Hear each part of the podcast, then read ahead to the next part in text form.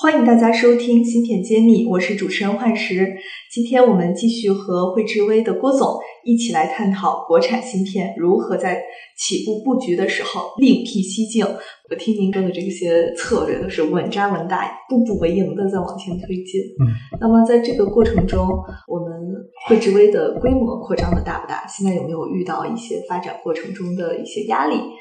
对，实实际上是说，那个从我们最早芯片，就是我们啊，芯片一般来讲，如果你一个月出货到呃那个十 K 的规呃十呃一百 K 的规模，算是到一个量产规模吧。呃，一百 K 就是十万十万颗芯片，十万颗芯片在我们业界实际上是不多的啊。那么从过去的这个过程呢，一直到现在，我们去年的销货量大概是三千多万片。啊，那今年呢，就是会呃增长更多一点。三千多万片得有多少颗呀？呃，三千多万片现在就三千多万颗芯片，对，不是那个晶圆片啊，对对对，三千多万颗，三三千多万颗吧，啊啊，因为那个我们每一颗里头其实是一个小系统啊，用了不同的晶圆种类在里头啊，大概是这么一个情况。当然，事实上，呃，上期介绍的，实际上即即使到达我们现在的一个情况。那在整体上和美国的这些公司来讲，那个销售量还是非常低的，就是因为全国加起来可能百分之二呃左右吧。九十八都是欧美市场，对我们可替代的空间还是很大的。对对对，所以说实实际上就是我们现在未来的一个成长空间，我觉得确实也很多啊，特别包括现在的一些大的客户，实际上也会有国产化的一个需求啊。我觉得在未来的如果放长远一点，五到十年，我觉得肯定是有成会成长的比较快。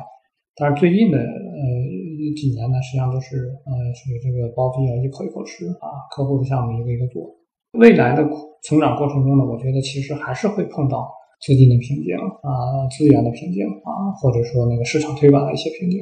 那这些呢，当然通过几方面来解决。一方面啊，通过外部融资啊，另一方面另另一方面呢，就是优化自己的这个产品线，或者说在自己的这个研发平台上继续优化。啊，这实际上是也是自主研发的一个好处。做研发的好处是啥呢？就是你这个自己的这个我们讲的这个硬件研发平台是我们自己建立的。那实际上所有的研发人员呢，他对这个平台呃越做越熟悉啊，他实际上会不断的发现我们这个平台的优势和劣势。就是我有可能有一些创创新的技术能做下去，使得这个平台会更好啊，或者说使得它的成本可能会更低。实际上我们第二代和第一代产品相比呢，架构是一样的，但是第二第二代就是削减了百分之四十的晶圆晶圆的面积。所以这个实际上都是很多创新，或者说对我们这个架构更了解之后做的事情。那么在未来这一段时间，我我们其实相信我们这个平台的潜力还能继续往下抓，这是我们呃研发人员或者研发啊需要努力的一个方向。另外一点呢，现在实际上我们现在面临的从四 G 到五 G 的一个切换，那五 G 实际上是对生命前段的复杂性就有有有更多的一个复杂度吧，使得呢在投入做五 G 的这个资源方面一定会。更多，这是我们看到的一些事情。所以目前的话，就是啊，你你可以想见啊，就是我们现在在五 G 的产品的这个进展和市场上来讲，可以可以讲是和国外的厂商来讲，可能是在同一起跑线上，或者说至少不会被别人拉出一个身位啊。但是在四 G 的时候呢，实际上别人早就啊布局好了，或者产品已已经在迭代出来了啊，我们才往上跟啊。这个这个两个这个是呃做法可能是不太一样的。啊，所以所以也就意味着，实际上在五 G 方面的投入，我们可能还是要加大啊。但是当然，限限于现在的实际上是啊，资金呃，这个这个这个人员啊，或者说有没有这样的合适的技术人员，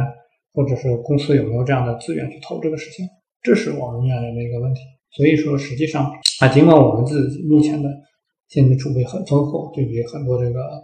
啊国内的芯片设计公司而言，但是我们觉得呃。呃，可能还是要进一步加大投入来解决这个事情，因为你想，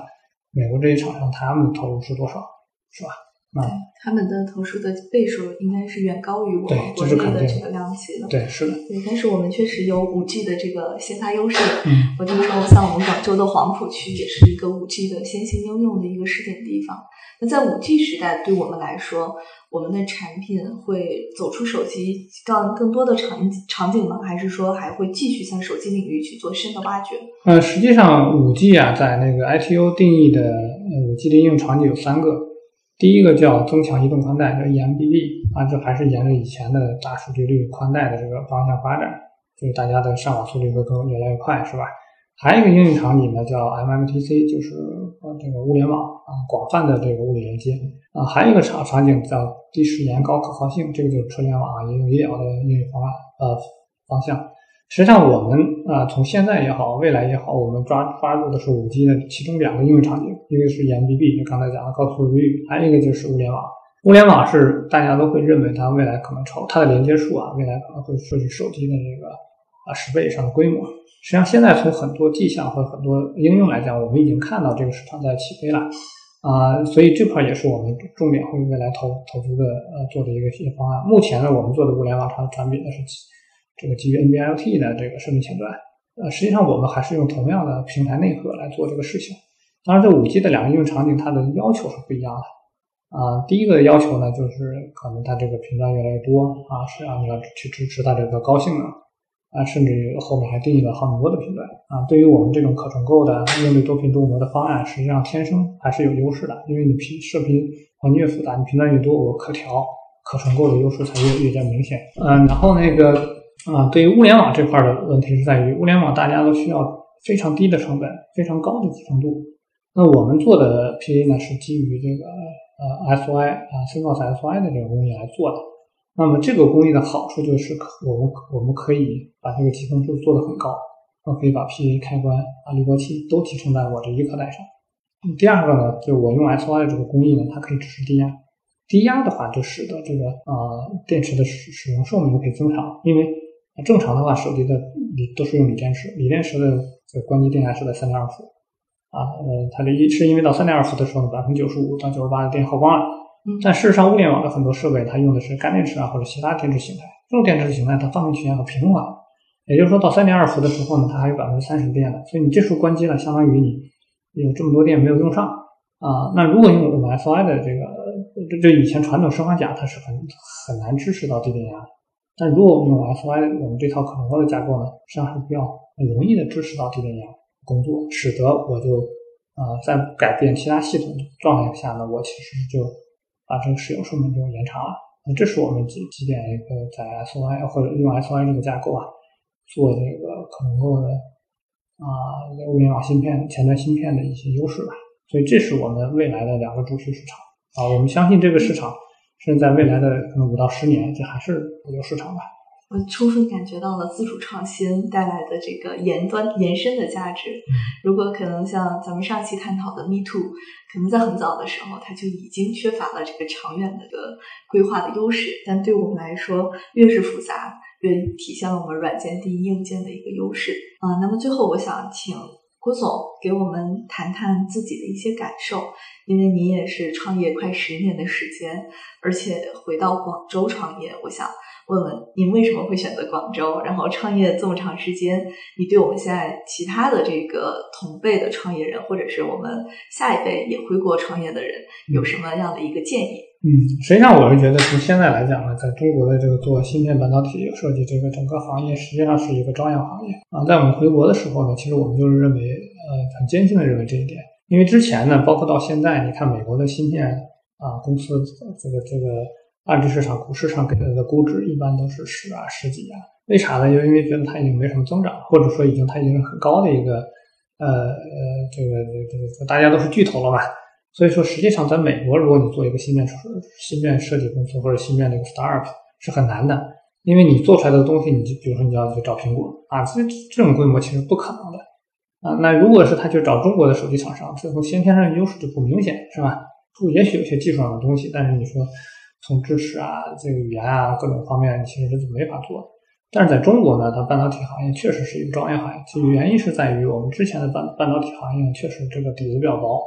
啊。大家都知道各种各样的数据是吧？中国的可能芯片的采购量占的呃占占了全球的百分之四十几，甚至一直往上走。但中国自己采购自己的芯片呢，可能就是呃很少一个范呃这个份额啊。所以呢，实际上中国半导体行行业，各个各个领域。啊，就是从 fab 也好，从制造也好，从那个设备也好，可能都会有一个发展。半导体设计这个芯片设计领域呢，也有不同的设计这个芯片的子行业。那所以各家呢，实际上我觉得都会是一个逐渐利用这个中国传呃中国市场这个这个大的一个优势，会做做慢慢做起来。所以我觉得这个芯片设计行业是一个啊，一定在中国才未来的呃，从现在开始啊，未来的五到十年甚至更长的一段时间，是一个朝阳行业，一直会在增加。从未来的一段时间来看，我觉得呃，这个芯片设计的行业转移一定会从美国到中国的，这是这一点是毋庸置疑的。所以说，如果创业呢选择这个领域，我觉得实际上是非常好的。那第二个呢，我觉得就是实际上做做做这个半导体领域呢，我们看看能不能选择这种长赛道啊、大市场的这种这种地方。因为其实确实有很多地方啊，这个市场的规模比较小，你做一些 niche 的市场，做一些特殊产品也可以。但是呢，问题就在于未来的这个成长空间可能会有限。啊，在中国的这个这么这么大的一个这么好的一个环境下，实际上还是要选择这个长长赛道。比如说我们射频这个行业，它就是一个长赛道。为什么叫长赛道呢？就是从两 G 开始，两 G、三 G、四 G、五 G，这个东西是一直存在，并且呢越来越复杂，它的市市场的规模越来越大。因为这个三 G、四 G、五 G，大家都知道是这个多频多模啊，是更多的频段、更多的支持。那这个就是射频带来的这个复杂度，呃，才能去支持这种这种需求嘛。啊，这是一个一个情况。啊，第二个呢，就是啊，如果要做创业的话，可能还是要思考一下，那怎么样去能够赢啊？要有一个商业的商业的这个合理性啊，而不是说仅仅靠自己的一个热情。啊，事实上呢，啊，一旦进入这个行业，进入这个行业，实际上我觉得确实是全球化的竞争。啊，又是面对消费类电子，啊，实际上是和这个行业带来的壁垒啊，或者其他带来的壁垒是比较低的。那你必须靠也许通过技术创新有一个技术壁垒啊，或者说你做的做的创这个创新能真正的能带来性价比的优势。